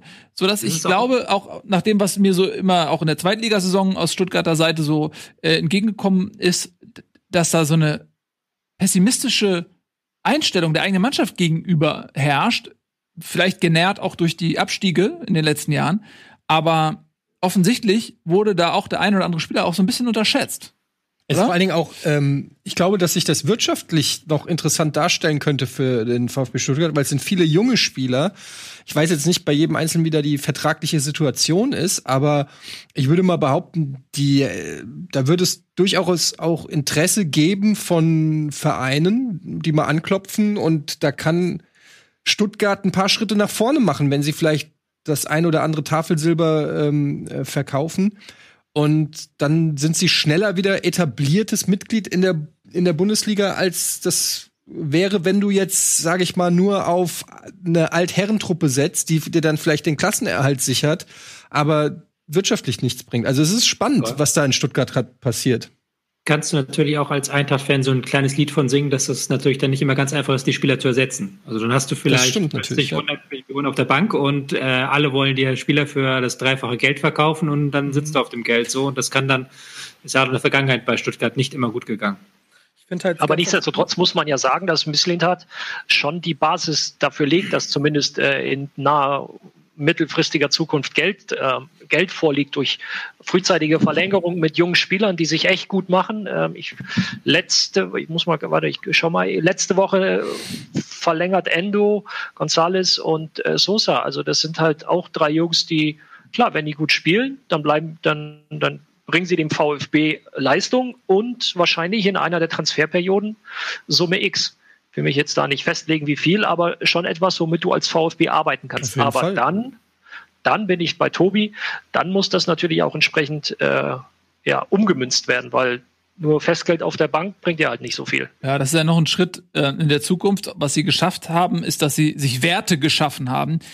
Ähm, und das ist schon mal der erste Schritt. Und wenn sie verkaufen, dann werden sie viel Geld dafür bekommen. Und dann ist eben die Frage, waren das Eintagsfliegen oder steckt da eben auch eine Substanz hinter? Und ich glaube, mit Sven Mislintat, der aus dem Scouting kommt, der bei Borussia Dortmund ähm, für die Scouting-Abteilung irgendwie zuständig war und dann zu Arsenal gegangen ist, wenn der weiter quasi dann in dieser Richtung arbeitet und wieder junge Talente holt, dann ist es im Prinzip wie, wie der BVB eine Stufe drunter. Ja, BVB holt sich Talente wie ein Haaland, ähm, die schon ein bisschen weiter sind vielleicht, aber noch nicht auf der absoluten Weltklasse angekommen sind und Stuttgart ist vielleicht ähnliches Modell, eine Stufe drunter sozusagen. Also und das merken ja auch Spieler, dass dass du dann merkst, okay, Stuttgart ist ein gutes Pflaster, um den nächsten Schritt zu machen vielleicht. Also ich ich kann mir schon vorstellen, ähm, dass die dann in der Besetzung ähm, in Stuttgart tatsächlich auch mit dem Geld was anzufangen wissen und sich da auch ähm, etablieren und, und, und einen guten Weg finden. Also Stuttgart macht momentan auf jeden Fall Spaß, muss man einfach mal sagen. Gut, ähm, was man auch mal sagen muss, ist äh, Tagesordnungspunkt 3, Top versus Flop. Leverkusen auf 2, Schalke weiter auf Platz 18. Die beiden haben nämlich jetzt gegeneinander gespielt und es gab ein 3 zu 0, welches man in der Form vor der Partie durchaus hätte erwarten können. Und auch im Spiel selbst war es relativ schnell ähm, klar, in welche Richtung es geht. Es war, glaube ich, lass mich nicht lügen, dritte Minute oder vierte Minute, äh, als Schalke mit einem Eigentor die Niederlage selbst einleitete. Es war die zehnte Spielminute. Es war doch wesentlich später, als ich dachte. Ähm, ja, und auch wenn Schalke danach wieder mal eine Phase hatte, wo sie auch versucht haben, ein bisschen besser ins Spiel zu kommen, blieb ihnen das Unglück an den Stollen kleben, spätestens mit dem verschossenen Elfmeter durch äh, Skribitzki. Stibitzki, die wurde ihm das Elfmetertor Stibitz von Radetzky. Nee, irgendwas ist, ist, ist noch nicht ausgearbeitet. Ich arbeite noch dran. Ähm, war klar, okay, da ist nichts zu holen. Ähm, das 13-0 durch Schick am Ende war dann noch äh, der letzte Nagelschlag. Aber ja, Schalke wie immer limitiert, bemüht, aber auch da gilt das, was Nico gesagt hat. Die Punkte muss man dann gegen Mannschaften holen, mit denen man im Abstiegskampf um den Klassenerhalt konkurriert und nicht gegen Mannschaften wie Leverkusen. Hm? Ja, ich finde, dass man Schalke zumindest nicht vorwerfen kann, dass sie nicht kämpfen. Ich hatte schon den Eindruck, dass die äh, alles geben. Es ist natürlich maximal dumm gelaufen, wurde auch viel diskutiert, ob man dieses Eigentor noch abpfeifen muss am Anfang. Ähm, da wurde sich ja auch von Schalker Seite auch sehr drüber aufgeregt. Ähm, ich denke, wenn es abgepfiffen wird, gibt es da nicht groß Diskussion und es geht weiter. Aber auf der anderen Seite auch einfach nicht so gut angestellt von Ciao oder wie er heißt. War das Ciao? Ja. Ähm, junger Spieler auch noch. Leverkusen war aber dann auch wirklich die deutlich bessere Mannschaft insgesamt gesehen, muss man, muss man einfach sagen. Die eh eine gute Saison gerade spielen, haben wir auch schon mal mehrfach erwähnt, die sehr selbstbewusst wirken, ähm, sehr passsicher, fast schon hier und da ein bisschen leichtsinnig äh, mit ihren Chancen gehen. Ich finde, das sah immer sehr ansehnlich aus, wie die nach vorne gekommen sind, so ins letzte Drittel äh, von Schalke und dann kommt manchmal so ein bisschen von Diaby oder auch Amiri so ein überhasteter Abschluss oder so, wo ich mir gedacht habe, spielt das vielleicht noch ein bisschen sinnvoller zu Ende. Ja. Äh, Schick hat auch ein paar äh, Chancen am Anfang äh, liegen lassen, aber das sieht schon alles sehr reif in der Spielanlage aus und ähm, da, da hatte so hatte Schalke wirklich wenig gegenzusetzen, muss man sagen. Auch in der aktuellen Verfassung, glaube ich, auch super schwer, wenn du dann noch in Rückstand gerätst und merkst, boah, hier, die kombinieren. Äh, trotzdem muss man sagen, wenn die den Elver reinmachen, steht es 2-1. Und dann kannst du sogar gegen eine viel bessere Mannschaft sogar ein bisschen, mit ein bisschen Glück sogar noch was holen. Also ich glaube, für Schalke muss man das Positive aus dem Spiel ziehen, dass sie sich gegen eine sehr starke Leverkusener Mannschaft noch verhältnismäßig ordentlich verkauft haben, nicht haben abschlachten lassen. Ist ja. vielleicht in der Situation, in der Schalke sich befindet, noch das Beste, was man sagen kann. Aber wenn du an dem Punkt bist, nach einem 3 zu 0 so ein Fazit zu ziehen, dann ist das ähm, schon traurig, insbesondere dann, wenn man das, was du davor gesagt hast, noch mit einbezieht, nämlich dass Leverkusen im Prinzip schlampig mit ihren Chancen war. Da gab es einige ja. äh, Situationen, wie du sagst. Äh, Bailey erinnere mich auch die eine Situation, wo Schick im Zentrum frei steht und, und äh, er ihn einfach ignoriert und selber abschließt und so. Da gab es so viele ja. Szenen, wenn sie es noch cleverer zu Ende spielen. Ähm, ja, aber ich glaube, bei Schalke wirklich hofft man so ein bisschen, okay, dass die Großen jetzt mal aus dem Weg sind und sie dann wirklich in diese entscheidenden Spiele kommen, aus, äh, wo, wo sie sich dann auch eventuell aus eigener Kraft so ein bisschen rausziehen können, nochmal einen positiven, ähm, ein positives Erlebnis äh, schaffen, auf dem sie dann aufbauen. Weil man muss ganz ehrlich sagen, wenn man sich die Tabelle anschaut, es ist ja sehr, sehr eng da unten. Schalke ist gefühlt schon längst weg, weil sie ja jetzt seit 26 Spielen nicht mehr gewonnen haben, saisonübergreifend. Aber in der Realität, wenn sie einmal gewinnen, sind sie wieder dicht dran, ja. Und äh, du hast halt Bielefeld, die werden, sagen wir ehrlich, auch nicht so schrecklich viele Punkte holen. Ähm, und also die sind noch längst nicht abgestiegen und die haben sich auch noch nicht abgeschrieben. Und ich glaube, wenn dann dieser Knoten platzt und diese Serie beendet ist und da auch keiner mehr drüber redet, dann, wer weiß, vielleicht so eine, so eine positive äh, Welle, die dann auch ins Rollen kommen kann bei aller spielerischen Limitierung, die sie haben. Das ist schwierig natürlich, weil ja. du musst jetzt erst als Schalke aufpassen, dass du nicht in so eine Opferrolle reinfällst, weil ich sehe das auch so wie Etienne, wenn das Tor abgepfiffen wird, dann redet heute keiner mehr darüber. Das war schon, finde ich, ein Foul. Ich finde auch grenzwertig, dass der Videoassistent da nicht eingreift, auch wenn ich da finde, dass das der Schiedsrichter ruhig sehen kann auf dem Platz. Aber Schalke hat natürlich nachher wieder so einen Grund gehabt, so dass so sich dann eine Opferrolle zu sehen und zu sagen, ja, aber bei anderen wird das nicht gepfiffen. Das erinnert mich so ein bisschen an Köln damals vor zwei Jahren, wo die abgestiegen sind oder vor drei Jahren war es, glaube ich. Wo es dann auch immer um Schiedsrichterentscheidungen ging und immer darum. Und dann war man so schnell in dieser Opferrolle drin und das, das ist, da, da kommst du auch so schnell nicht raus, da wirst du nicht aktiv. Und aktiv werden muss Schalke, vor allen Dingen, weil sie es jetzt geschafft haben, in zehn Spielen zwei Tore aus dem Spiel heraus zu erzielen. Also zwei Tore, das ist so brutal schlecht. Die hat gestern in der ersten Halbzeit gegen sehr starkes Leverkusener Pressing, aber trotzdem hatten sie eine Passgenauigkeit von 59 Prozent. Dieser Verein ist fußballerisch komplett ausgeblutet. Und dann reden wir halt auch über diese Endspiele. Ich weiß halt nicht, wie diese Endspiele dann ähm, positiv gestalten wollen, wenn sie ähm, das Spiel nicht gestalten können, wenn sie nicht fünf Pässe aneinander rein können. Ja, also ich glaube, man hat in der Vergangenheit eines gesehen, nämlich, dass wenn Schalke brennt, wenn sie kämpfen und als Einheit auftreten, dann sind sie auch in der Lage, Torgefahr zu entwickeln und auch ein bisschen was auf die Reihe zu kriegen. Äh, insbesondere ähm, die erste Halbzeit hier neulich gegen ähm, war das Gladbach? Ja, die erste Halbzeit gegen Gladbach.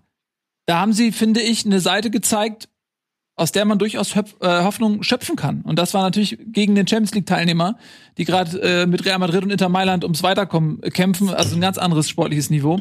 Und ähm, wenn sie da an den Punkt kommen, dass sie halt dieses sich zerreißen füreinander, sich als Mannschaft verstehen, das ist, glaube ich, die einzige Hoffnung, die du als Schalke haben kannst. Weil spielerisch sind wir uns einig, wirst du nicht mehr in, eine, in irgendwie große Sphären vordringen können. Aber wenn du das abrufst, dass du wirklich sagst, ey, wir sind jetzt an einem Punkt wie, wie, in Bielefeld oder so, dass du wenigstens über diese mannschaftliche Geschlossenheit kommst und sagst, ey, wir rennen, wir kämpfen, im Prinzip die Schalker Tugenden. Wenn sie an dem Punkt kommen, glaube ich, dass sie sich zumindest so weit rankämpfen können, dass sie bis zum Schluss noch um den Klassenhalt spielen können.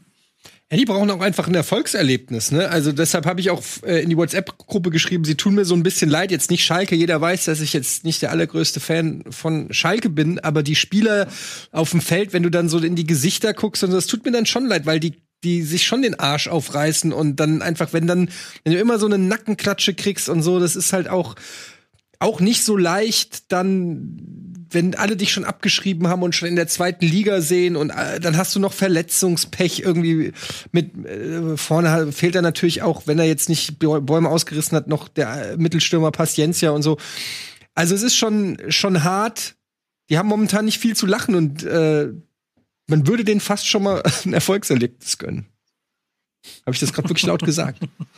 Ja. Aber, so ein, aber aus dem Spiel gegen Leverkusen äh, sich noch Selbstbewusstsein zu holen, das, also ist eine 50-50-Sache, die mich äh, so ein bisschen äh, so unschlüssig hinterlässt, weil auf der einen Seite ist das ja so ein Spiel, wo du spielerisch schon äh, limitiert bist, aber auf der anderen Seite jeden kleinen Funken Hoffnung auch, eben besagte Elfmeter-Tor und sowas alles dann quasi auch immer wieder auf andere schieben kannst, denn wenn du sagst, ja, der, der Videoschiedsrichter hat uns quasi hier auch ein bisschen um unsere ähm, Lorbeeren betrogen. Und dann weiß ich nicht, ob du daraus noch mehr Frust ziehst oder mehr Motivation. Äh, aus der Bremer Saison letztes Jahr weiß ich, dass du dann, also zumindest ich als Fan immer ein bisschen nervöser in die nächsten Spiele gegangen bist, denn jetzt hast du zwar die Hoffnung aus Schalker Sicht mit den nächsten dreien, die jetzt kommen, ich glaube Augsburg, Bielefeld, äh, Freiburg und Bielefeld, wo du ja theoretisch mit neun Punkten, dann reden wir über das alles nicht mehr, aber wenn du nur das erste davon verlierst, dann wird dieser Druck halt irgendwann unerträglich. Wenn die, stell dir mal vor, die gehen wirklich ohne Sieg in die, in die, in die Weihnachtspause oder so, dann, ähm, also ich weiß nicht, ob wir auch eventuell noch einen neuen, ähm, doch noch mal einen neuen Schalke-Trainer sehen dieses Jahr oder so. Also es spricht ehrlich gesagt viel dafür. Ja. Meldet sich da einer? Nee, Money, das ist Geld. Ich kann keine Geldgeste, ich besitze kein Geld, deswegen kann ich die Geste nicht. Ähm, der Trainer scheitert am Geld. Ja, aber dann wird's der, dann wird's der U23-Trainer oder sowas. Ja. Ja, also ich find's auch jetzt ehrlich gesagt falsch, über den Trainer zu sprechen, weil was soll der denn machen? Die, äh, die sind seit 26 Spielen sieglos und das ist nicht die Schuld von, von Baum. Und äh, auch Baum kann aus den Spielern nicht mehr Qualität rausholen. Baum kann den Kader nicht verändern. Er ist für die Zusammenstellung nicht verantwortlich. Er muss mit dem arbeiten, was er hat. Und das ist sehr, sehr wenig. Dann kommt eben dazu, dass äh, du noch ein paar Verletzte hast.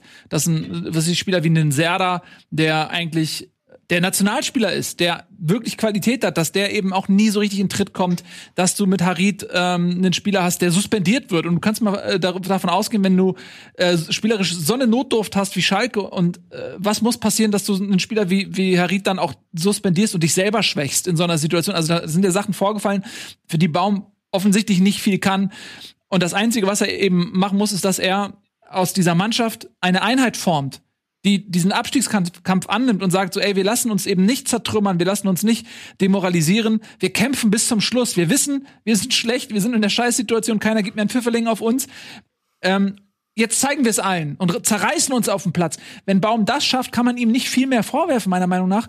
Und dann wäre es auch ähm, schwierig darzustellen, welcher Trainer soll denn jetzt noch mehr rausholen aus Schalke. Aber wenn Komm, er das nicht schafft, diese Einheit zu formen, dann ist das die letzte Hoffnung sozusagen, die Schalke abhanden kommt. Da muss man wirklich drüber nachdenken, ja. Also ich gebe dir bei nahezu allen Punkten recht, wenn du sagst, äh, dass Manuel Baum sicherlich für ganz viele Dinge einfach nichts kann, weil in den letzten Wochen und Monaten vor seiner Verpflichtung sicherlich unheimlich viel falsch gelaufen ist äh, im ganzen Verein. So, ähm, wofür aber er sehr wohl was kann, weil er jetzt nicht erst seit vorgestern Trainer ist, ähm, sind, ich sag mal, Basics, Basics des Fußballs ähm, dazu gehören. Ihr habt jetzt alle gesagt, wenn sie eine Einheit sind, wenn sie sich zerreißen, äh, die Aussagen sind gefallen, dann ähm, sind wir ganz schnell, landen wir bei Zweikämpfen. Und ich habe jetzt hier parallel noch meine, meine äh, von Opta die Datenseite auf. Und wenn ich jetzt einfach mal gucke, gestern gegen Leverkusen, erste Halbzeit 41 Prozent, zweite Halbzeit 43 Prozent gewonnene Zweikämpfe. Gehen wir in die letzte Woche in Gladbach 41, 44 Prozent. Dann gehen wir noch mal, jetzt nur mal ganz kurz hier schauen, gehen wir noch mal zurück. Wo haben sie denn vorher gespielt? Ah, Schalke, Schalke, zu Hause gegen Wolfsburg. Ah, okay, da haben sie mal 49 Prozent gewonnen. Ähm, Zweikämpfe gewonnen. Also genau dieses sich zerreißen, weiß ich nicht. Sehe ich auch noch nicht. Und das nicht nur aufgrund der Zahlen, sondern auch wenn ich Schalke sehe. Und wir haben ja häufig, äh, erinnert ihr euch an letztes Jahr, wenn wir über Werder gesprochen haben, wie leicht fällt es dem Gegner Tore zu erzielen? Jetzt mal die Frage, wie leicht ist es gegen Schalke Tore zu erzielen? Es ist krass, ist krass, welche Parallelen ich da übrigens im Moment sehe bei der labilen Aufstellung von Schalke 04. Genau das, was du sagst. Und vor allem Standards, nicht? Du Ja. hast einen Kader, der eigentlich für Standards gar nicht so schlecht geeignet ist. Also es ist jetzt nicht so, dass du irgendwie so ein Team voller 1,60 Leute hast, die äh, nur mit dem Ball daddeln. Und du hast halt neun Tore nach Standards kassiert. Der zweitschlechteste hat, glaube ich, fünf. Also das ist schon prekär. Ja, gut, also die Platte ist auf jeden Fall äh, immer noch in der Hitparade zu finden. Äh, Schalke hat Probleme, Track 1 auf der Scheibe.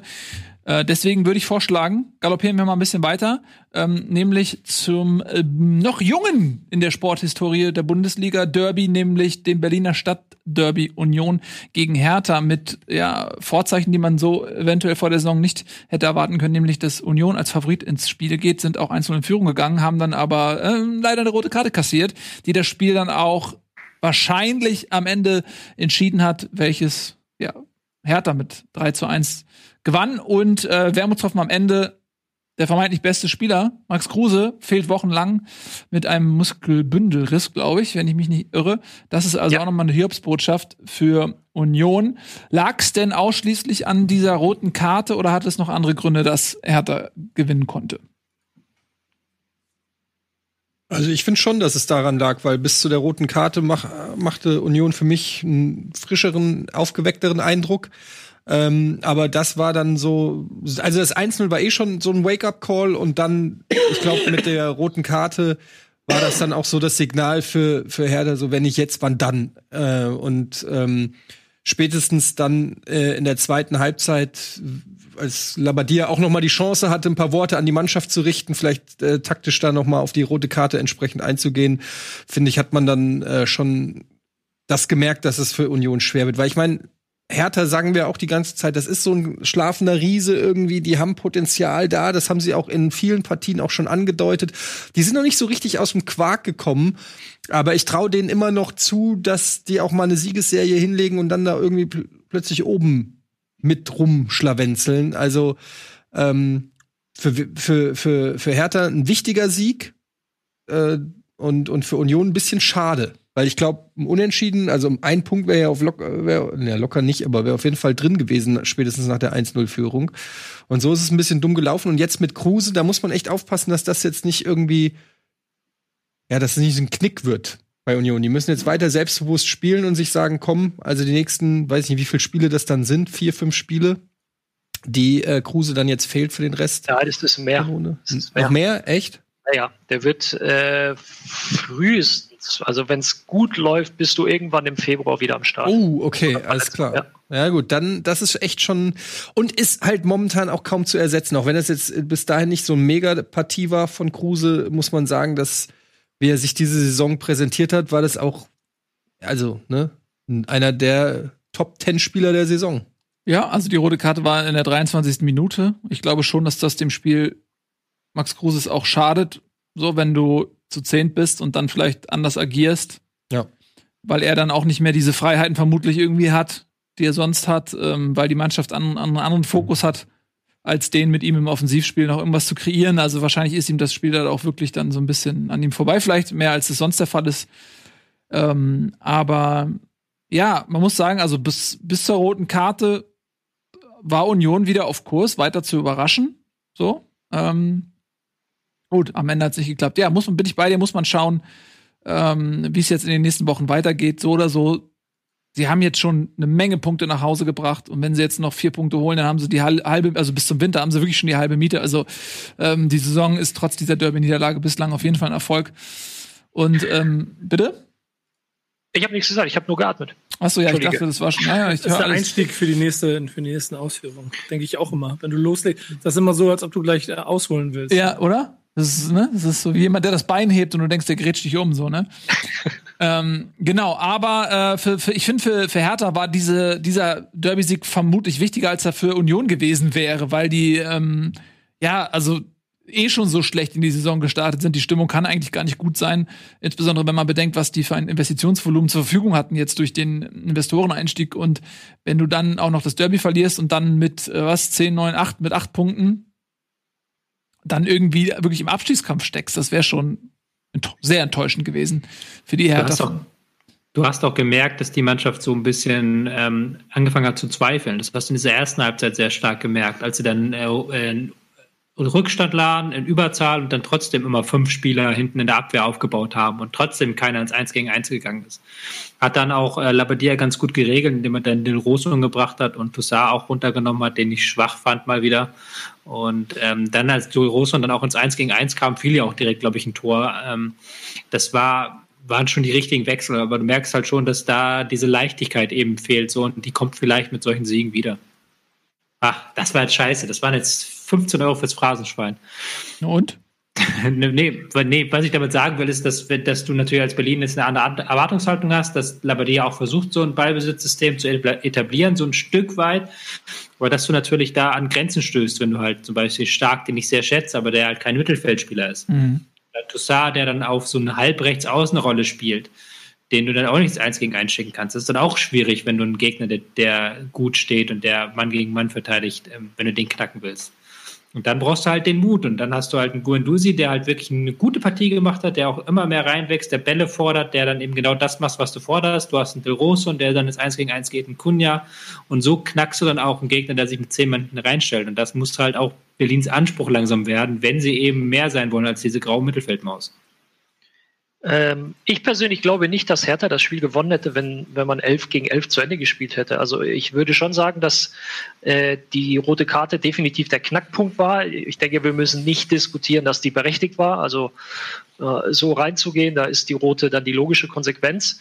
Bis dahin hat Hertha große Probleme mit dem mit der, mit der Verteidigung oder mit der Verteidigungsart von Union zu tun gehabt, mit ihrem äh, ja, 5-3-2 mehr oder weniger, wobei äh, sehr häufig ein 4-4-2 draus wurde, wenn auf Außen angespielt wurde, hat der AV, ist der AV immer, immer rausgeschoben bei Hertha, äh, bei, bei Union, entschuldige.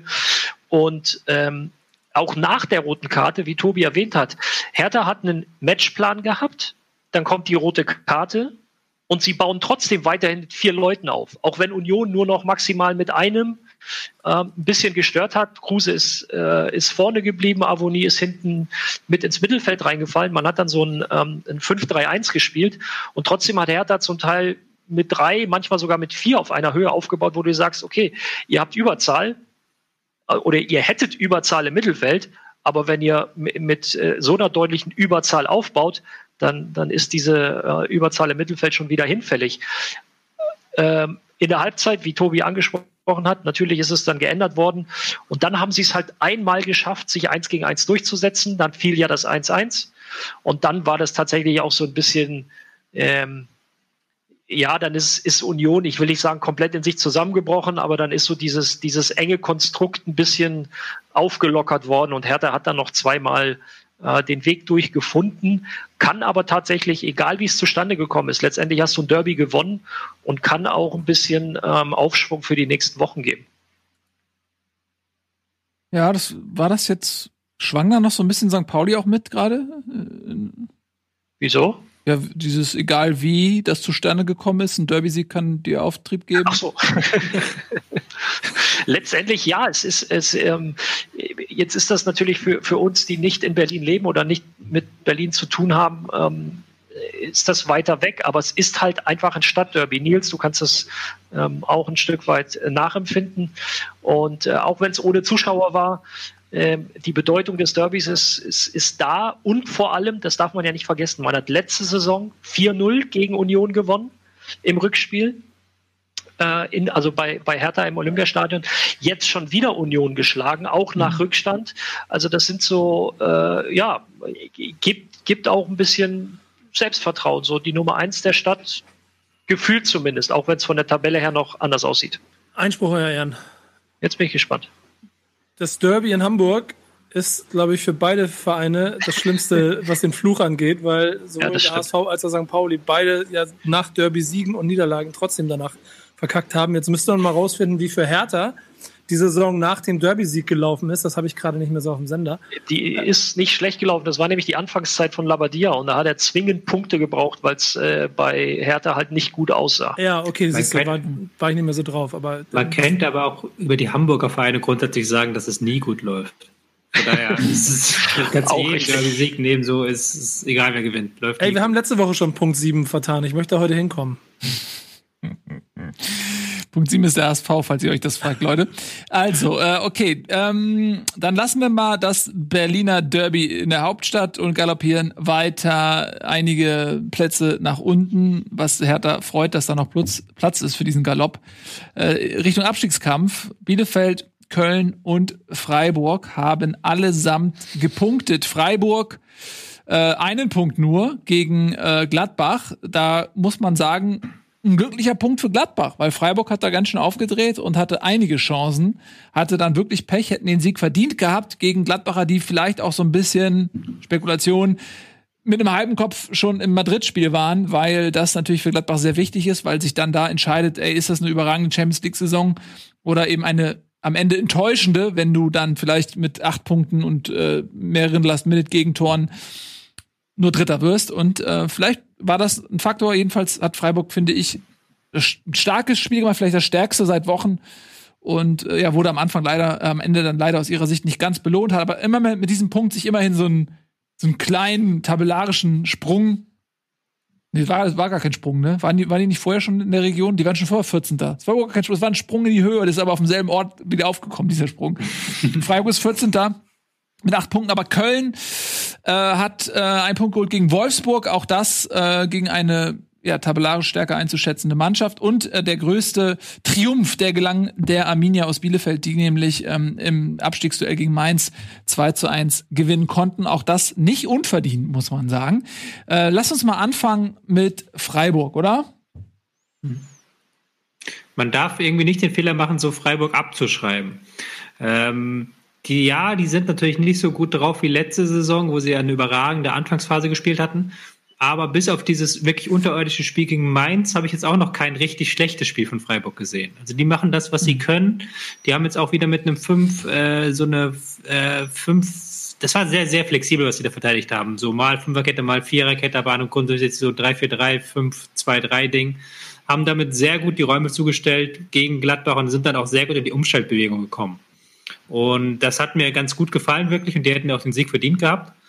Ähm, das, das ist auch ähm, nicht so schlecht, wie es jetzt auf, aussieht, gerade weil sie halt auch schon relativ viele schwere Gegner hatten. Du denkst dir, äh, Mensch, Platz 14, wie du gerade gesagt hast, acht Punkte, das ist nicht so geil, aber die haben halt auch schon äh, Leipzig gespielt, die haben schon Gladbach gespielt, die haben schon Dortmund gespielt. Das ist schon ganz okay eigentlich äh, von der Punkteausbeute her. Da hätten sie jetzt auch einen Sieg verdient gehabt gegen Gladbach. Mhm. Ja, hätten sie. Ähm, noch ein Wort zu Gladbach. War das so, wie ich gerade sagte, war, sind die schon so ein bisschen auch äh, in der Champions League gewesen vom, vom Kopf her? Die sind vor allen Dingen körperlich sehr, sehr stark mhm. belastet. Und das, das ist halt ein Riesenunterschied zu dem, was sie in der Champions League erstmal an Pressing abgeben und aber auch was sie vergangene Saison abgegeben haben, weil sie einfach permanent zwei Schritte zu spät sind und weil dann immer permanent ein Spieler aus dem Mittelfeld vergisst, rauszurücken.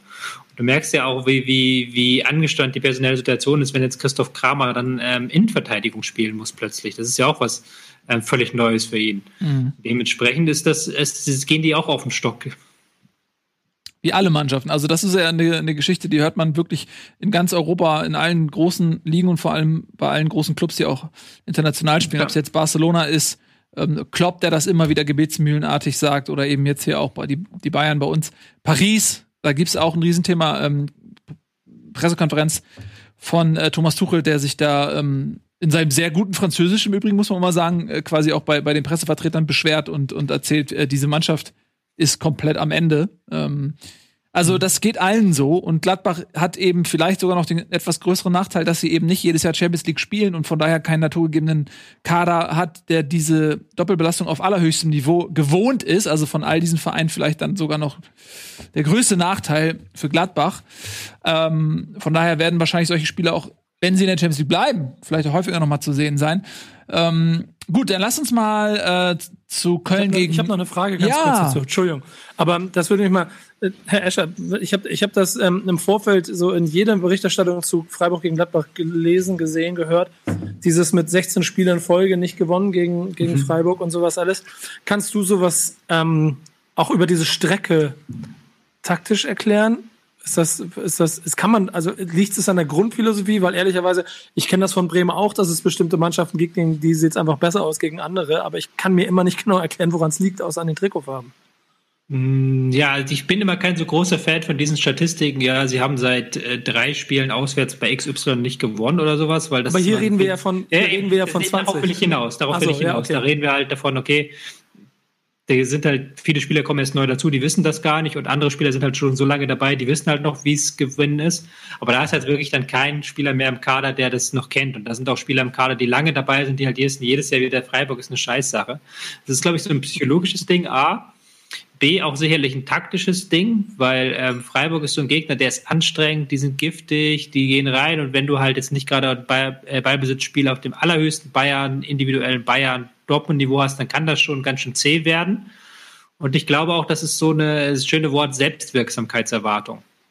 Das ist so ein Grund, warum Gladbach äh, in den letzten Jahren oder Gladbach, Hoffenheim haben, glaube ich, zusammen mehr Siege gegen Bayern als alle anderen Mannschaften. Mhm. Weil sie halt schon mal gewonnen haben und wissen, dass sie es können und dann dementsprechend nochmal anders performen können, weil sie halt eben dieses, diese, ähm, dieses Wissen, beziehungsweise nicht dieses Wissen, sondern auch diese ähm, Erwartung daran haben, dass es schon gelingen wird. Wohingegen, wenn du jetzt noch nie, wenn du jedes Mal gegen Bayern abgefädelt wirst und nie eine gute Erinnerung hast, dann gehst du anders, glaube ich, nach dem 0-1 ins Pressing, als wenn du halt denkst, okay, das können wir vielleicht noch biegen. Das ist jetzt so Psychologie, da müsste jetzt eigentlich mir eher Ralf fragen. Na, was sagt der? Ist der? Ähm, also was es de facto gibt, ist, äh, sind äh, Stadien, Mannschaften, Vereine, gegen die du aus welchen Gründen auch immer tatsächlich nicht gerne spielst. Die, das hatten wir auch, das hatte ich persönlich auch, wo ich, äh, wo wir dann wussten, okay, bevor wir da hinfahren, lass uns lieber ordentlich trainieren und äh, der DFB soll das mit den Punkten anderweitig regeln. Wer denn? Das ist jetzt die spannende Frage. Wer ist denn bei dir dein Angstgegner Also gewesen? es, es ist tatsächlich bei uns Fortuna Düsseldorf gewesen. Die Fahrt, die Fahrt nach Düsseldorf, das war, da wusstest du schon von vornherein, das wird sowieso nichts. Ähm, es ist natürlich etwas schwieriger zu erklären, wenn das Ganze dann über, über 20 Jahre läuft. 20 Spiele waren es, äh, Nico? Ja. Ich glaube, Das ist- 19 insgesamt. oder, oder 19, weil, weil ähm, das, was Tobi sagte, ne, da- das sind dann, ähm, das geht so weit zurück, dass viele gar nicht mehr, also zum Teil waren die wahrscheinlich gar nicht auf der Welt, so die jüngsten bei der bei der ähm, bei der ersten äh, Niederlage gegen gegen Freiburg. Insofern, ähm, ja, das äh, so wirklich rational oder so wirklich zu erklären ist so eine lange Zeit nicht. Nein, Ich gucke gerade mal, wie ist deine Bilanz gegen Fortuna Düsseldorf? negativ. Zehn Spiele, zwei Siege, drei Unentschieden, sechs Niederlagen. Das geht ja sogar. hast gegen niemanden so oft gespielt wie gegen Fortuna Düsseldorf. Richtig. Was ist der Und Verein? richtig Bock jedes Mal gehabt. Neben Düsseldorf ist ja Köln. Und die haben. Uh, Das ist stark. Ich, ich möchte kurz nur eine Sache erwähnen noch, dass äh, Ralf Gunisch in sechs Versuchen nie gegen den Wuppertaler SV gewonnen hat. Ja, aber die sind auch stark. Wobei er am häufigsten gespielt hat ohne Sieg. So, Ja. das haben wir mal geklärt jetzt. Dankeschön. So, Köln-Wolfsburg. Ähm, ja, eigentlich auch wieder ein, ein Duell der Gegensätze. Köln in der Krise steckt im Abstiegskampf und Wolfsburg ist zusammen mit Leverkusen vielleicht auch so ein bisschen Mannschaft der Stunde ungeschlagen, einig, ne? Leverkusen und Wolfsburg sind beide noch ungeschlagen. Ja. Und ähm, das blieb jetzt auch in diesem Spiel so, aber äh, ja, Köln hat äh, einen verdienten Punkt geholt, muss man sagen. Wolfsburg nicht ganz so stark wie häufiger in den letzten Wochen schon äh, vorgekommen und ähm, dementsprechend hat, ja, Köln hat das gut gemacht, Punkt verdient. Und es geht ein bisschen bergauf in Köln. Ja, ein bisschen Ja. ist ja gut, ne? Also Bitte? sieht ja, sieht ja richtig nach, nach äh, also Neustart aus im Moment, habe ich was das Gefühl. Sie haben jetzt eine halbwegs defensiv stabile Formation gefunden mit dieser Fünferkette und sie haben das nötige Glück, sagen wir es auch mal so. Weil wie schon gegen Dortmund hatte der Gegner genug Chancen und hat es dann nicht gemacht. Ja, das mag sein, aber das muss man sich auch erarbeiten, das Glück. Ja. Und man kann ja auch dann, wie jetzt bei Schalke oder so, irgendwann zusammenbrechen oder den Glauben verlieren. Und das Gefühl habe ich eben bei Köln nicht. Ich habe auch das Gefühl, die Mannschaft lebt und ähm, die standen unter so viel Druck auch in den letzten Wochen und diese beiden Unentschieden da jetzt, die gegen zwei Spitzenteams, so, ich denke, das ist ähm, wichtig für Köln gewesen, dass man da nicht untergegangen ist und darauf kann man aufbauen. So, ich glaube, dass, dass das schon die Stimmung jetzt dadurch deutlich besser ist in Köln als Wir zuvor. haben jetzt halt in, in zwei Spielen aus acht Schüssen aufs Tor vier Tore gemacht. Das ist schon extrem. Jeder zweite Schuss ein Treffer. Äh, das willst du so nicht halten können wahrscheinlich. Deswegen muss man mal gucken, ob sie da Aber jetzt vielleicht den nötigen, Spitzenmannschaften, Tobi. Ja, das ist aber das nötige Selbstbewusstsein kannst du daraus tanken, so, um halt defensiv jetzt die defensiven Sachen, die gut funktioniert haben, nimmst du mit und hoffst dann, dass du dadurch äh, dann ähm, die nötigen spielerischen Verbesserungen halt mit Selbstbewusstsein durchführen kannst. Aber es ist nicht so, dass sie jetzt Wolfsburg an die Wand gespielt haben. Die haben gut verteidigt. Wolfsburg war bei Zeiten wieder ein bisschen fahrig, aber haben halt auch genug Chancen sich kreiert, gerade als dann Roussillon und Baku richtig durchgestartet sind. Mhm. Äh, ja. Wenn das Spiel zehnmal läuft, gewinnt Wolfsburg das achtmal. Das will ich damit sagen. Gut. Ich habe versucht, ein bisschen Optimismus in meine alte Heimat zu bringen. Tobi will das nicht. Also liebe, liebe Zuschauer aus Ich habe Köln. ich hab das ja auch schon letzte Woche gesagt, dass Köln einer der Vereine ist, die da unten drin stecken, die ich nicht schon abgehackt habe. Einfach, weil was man, was sie so bislang angeboten haben, da einfach noch nicht anders ist. Es ist nicht Schalke. Also es ist noch nicht so, so aussichtslos. Allerdings habe ich das auch über Mainz gesagt. Und ähm, ja, Mainz hast du aber gesagt, die gehen runter vor der Saison. ja, die, äh, vor der Saison, ja. Aber ich meinte nur, ich habe letztes Mal auch gesagt, dass bei Mainz scheint so, äh, dass die sich noch, dass sie sich damit noch nicht so abgefunden haben und dann haben sie aber gegen Bielefeld jetzt verloren. Aber ähm, ich finde, Wolfsburg ist so ein bisschen äh, die Mannschaft der Stunde. Also ähm, finde, dass die eine sehr gute Mannschaft haben. Und wenn man sich überlegt, dass äh, Oliver Glasner, dass da äh, über die Personalie quasi vor zwei Wochen diskutiert wurde wegen seinen Äußerungen ähm, zur, zum Thema Spiel, Spielerverpflichtung eigentlich völliger Wahnsinn, weil wann hatte, wann hat Wolfsburg so eine souveräne Saison, Saison äh, das letzte Mal gespielt?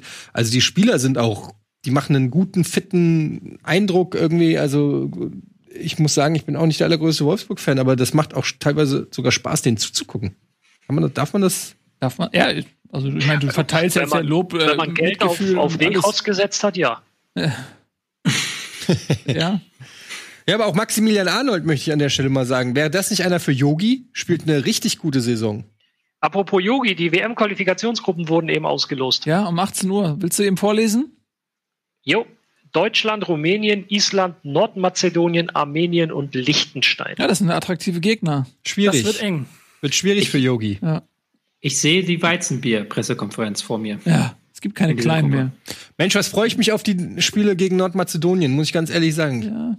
Aber Rumänien zum Beispiel, äh, Ralle, du hast ja noch so ähm, le leichte Bande auch irgendwie.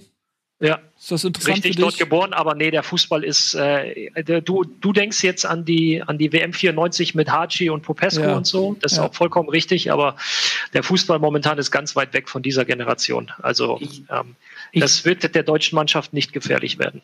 Ich wir haben mit Abstand die leichteste Gruppe. Muss man einfach so sagen. Ja, aber Ich die anderen auch. Also wenn er da nicht mindestens Nicht so- schon nach der so Hälfte leicht. der, Ach so, wenn er nach, schon da, nach der Hinrunde müsste dann die Qualifikation geschafft sein, sonst gibt es auf jeden Fall Ärger.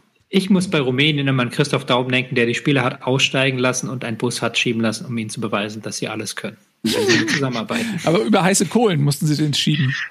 ich weiß es nicht. Barfuß. Äh, Bielefeld gegen Mainz. Ja, Da möchte, mal, möchte ich mal kurz darauf hinweisen, Bitte. was für eine, was wie dankbar ich bin, dass diese Mainzer taktische Frechheit, die völlig legitim ist, einerseits, andererseits aber auch eine Frechheit ist, sich zu einem Aufsteiger zu fahren in einem wichtigen Spiel im Abstiegskampf und sich dann von der ersten Minute an hinten reinzustellen.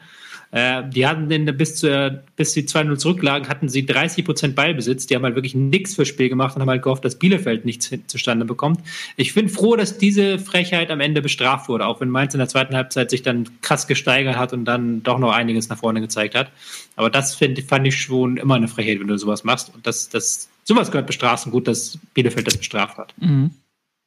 Ja, finde ich auch gut, dass äh, ja, Bielefeld ein Zeichen setzt, dass sie noch am Leben sind. Die sind fast schon so ein bisschen Vergessenheit geraten. So, die, die sind das neue Paderborn, äh, wo man denkt, so, okay, ein Jahr erste Liga, aber seien wir noch mal ehrlich, ihr geht doch eh wieder runter. So, ähm, man nimmt die gar nicht so wirklich ernst und deswegen finde ich das irgendwie schön, dass Bielefeld sich mit einem Sieg wieder zurückgemeldet hat äh, im, im Kreise der ernstzunehmenden Abstiegsverweigerer. Aber trotzdem bleibt es schwer für die Arminia, aber ich finde es irgendwie schön, dass sie da noch äh, am Leben sind. Äh, wir haben nicht mehr so viel Zeit. Wir wollen auch noch ein äh, Spiel nehmen, was äh, weniger Spitzenspiel ist, als es du vielleicht gerne hättest. Nämlich Eintracht gegen Borussia Dortmund. Wie hast du das Spiel denn erlebt? Äh, ja, so wie ich fast alle Eintracht-Spiele sehe. Zu Hause vom Fernseher. Vom Fernseher. Äh, mit gemischten Gefühlen, mit mal wieder zwei unterschiedlichen Halb Halbzeiten, die jetzt die Eintracht angeboten hat, aber in dem Fall Dortmund halt auch. Erste Halbzeit fand ich, war Dortmund schwach, wie ich sie lange nicht schwach gesehen habe. Ähm, allerdings war die Eintracht auch wirklich gut. Ähm, und dann zweite Halbzeit war es eigentlich genau umgekehrt. Äh, Dortmund, die Eintracht, ja, schon gut bearbeitet. Sie konnten sich nicht mehr gut aus der eigenen Hälfte befreien. Also vor dem 1-1, das hat sich schon zehn Minuten vorher angekündigt. Da sind die ständig Anri Angriffe auf den Gegner, äh, auf den, auf den eigenen Strafraum, also auf den Eintracht-Strafraum gekommen. Und dann hat man schon gemerkt, okay, es war mit Ankündigung. Und dann war es so ein typisches Eintracht-Spiel aus meiner Sicht so schön dreckig, schön den technisch besseren Dortmundern ein bisschen in den Zweikämpfen den Schneid auch abgekauft. Aber zu, die hätten vor, die hätten in der ersten Halbzeit hätten sie den Sack vielleicht, ne, nicht Sack zumachen, ist natürlich ein bisschen vermessen, aber hätten Mhm. auf, auf 2-0 erhöhen können, Barkok eine Riesenchance vergeben. Ähm, es ist natürlich, kannst du sagen, so ein Unentschieden gegen Dortmund nimmt man eigentlich immer mit, ist ja klar. Auf der anderen Seite muss ich auch sagen, wenn du Dortmund schlagen hättest können, dann an diesem Tag. So, so eine Dortmunder Mannschaft hat man schon echt lang nicht mehr gesehen. Hat mich auch ein bisschen überrascht, weil sie da, die Woche davor ja verloren hatten. Und ich dachte so ein bisschen, bei den Bayern würde das immer bedeuten, du kriegst irgendwie 6-0 aufs Maul. Gegenreaktion. Ja. Man muss aber auch ähm, sagen, dass man die Dortmunder Mannschaft auch personell so lange nicht mehr gesehen hat. Das stimmt, Ähm, ja. Um da mal reinzuschauen, Nico Schulz, der im Prinzip schon auf dem Abstellgleis war, so ein bisschen war auch lange verletzt, Ähm, aber der hat äh, spielen müssen, weil Guerrero verletzt ist, der sehr stark ist, wenn er spielt. Ähm, dann hast du auf der rechten Seite Meunier, der verletzt ist, für den hat Murray gespielt, der gar nicht so schlecht ist, aber wo du natürlich dann auch noch mal vielleicht eine andere Qualität hast. Vorne hat natürlich äh, Haaland gefehlt, der nicht zu ersetzen ist, auch vom Spielertyp her und von der Qualität auch nicht. Da hat dann ein Julian Brandt vorne agiert. Das ist dann ein ganz anderes Spiel ab Halbzeit 2 Mukoko. Ähm, so ja, dass man schon, schon sagen muss, dass die Personaldecke auch ein bisschen dünn ist bei Dortmund. Auf jeden Fall. Ja. Umso erstaunlicher, dass äh, Favre nur zweimal überhaupt gewechselt hat. Wenn man sich anguckt, ein Hazard, ein Reus noch auf der Bank, da hätte man durchaus noch nachlegen können. Ich habe so als äh, natürlich Eintracht-Sympathisant habe ich da so gesessen und so, ah, finde ich aber eigentlich ganz gut, dass jetzt nicht noch ein frischer Hazard und Reus reinkommt und noch mehr wirbelt irgendwie. Also war ich irgendwie einverstanden mit den Wechseln von, von Favre. Ähm, ja, und bei der Eintracht mittlerweile, glaube ich, siebtes Unentschieden. Das ist dann natürlich immer so eine Sache, wo man nicht so genau weiß, wie man diese Saison bewerten soll. Ich sehe es momentan noch eher positiv, weil ich mir denke, ähm, da waren viele Unentschieden dabei, wo die Eintracht am Sieg gekratzt hat. Und wenn du jetzt mal sagst, ein, ein zwei Tore mehr, wir erinnern uns an diesen Strahl von Kruse gegen Union oder so, also die sie auch, wo sie dann unglücklich noch Punkte abgeschenkt haben. Wenn du sagst, so, du hast so ein, zwei Spiele aus diesen Unentschieden, wo du ein bisschen mehr Glück hast, dann steht die Eintracht punktetechnisch äh, da oben in der Spitzengruppe. Auch wenn das vielleicht jetzt ein bisschen vermessen ist, aber sie sind für mich, haben sie mehr Kontakt nach oben als unten.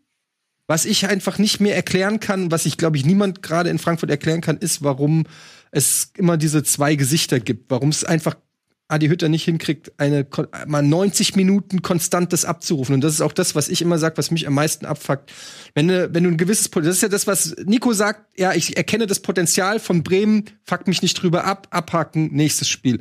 Ich erkenne aber das Potenzial von der Eintracht und frag mich, warum sie es nicht so oft abrufen. Aber vielleicht ist das dann eben auch wieder Qualität, ja, dass du so einen hast wie den Kamada, der teilweise überragendes abliefern kann, aber eben nicht in 34 Spielen, sondern nur in, weiß ich nicht, 20 Spielen. Und das ist dann eben der Unterschied zu einem, was weiß ich, Reus oder De Bruyne, der kann das über 30 oder 35 Spiele oder was auch immer. Mhm. Aber Herr Gade, Herr von und so Gade, ja. würden Sie deshalb den Trainer in Frage stellen, ist die Frage an dieser Stelle. Ja, durchaus. Ich, ich stelle, ich, ich muss auf jeden Fall, äh, ich würde ihn nicht komplett in Frage stellen, ähm, aber ich finde, dass Hütter schon auch die Verantwortung hat, äh, wenn eine Mannschaft nicht konstant Leistung abliefern kann, aber ihr Potenzial aufblitzt, dann finde ich, ist das schon ein Thema, wo man zumindest mal auch den Trainer nicht, nicht die Trainerfrage stellt, aber wo man mal fragen muss, was ist da los? Die können es ja, die haben ja das Potenzial, die sind ja gut. Warum können die das nicht 90 Minuten? Und warum können die das nie 90 Minuten? Also das ist ja nicht eine Ausnahme, sondern bei der Eintracht ist, glaube ich, mit Abstand die Mannschaft, die am meisten äh, ähm, hinterher rennt, also immer Gegentore kriegt und dann erst äh, oder in der zweiten Halbzeit wesentlich besser spielt als in der ersten und so. Das finde ich ist schon eine Frage, die man dem Trainer dann auch mal stellen darf. Aber ich habe auch nie gesagt, dass Adi Hütter der beste Trainer der Welt ist. Das ist halt nochmal der Unterschied zu Kofeld, ne? nee, ich habe ja auch nur darauf hingewiesen. ist ja auch egal. Ja. Ist ja auch egal. Ja, für Dortmund muss man sagen, die zweite Partie in Folge, die nicht gewonnen wurde. Und selbstverständlich muss man auch die Personaldecke da anführen. Das gilt aber eigentlich für alle Mannschaften, die Champions League spielen. Ähm, da muss man ein bisschen aufpassen. Man ist jetzt vier Punkte hinter den Bayern.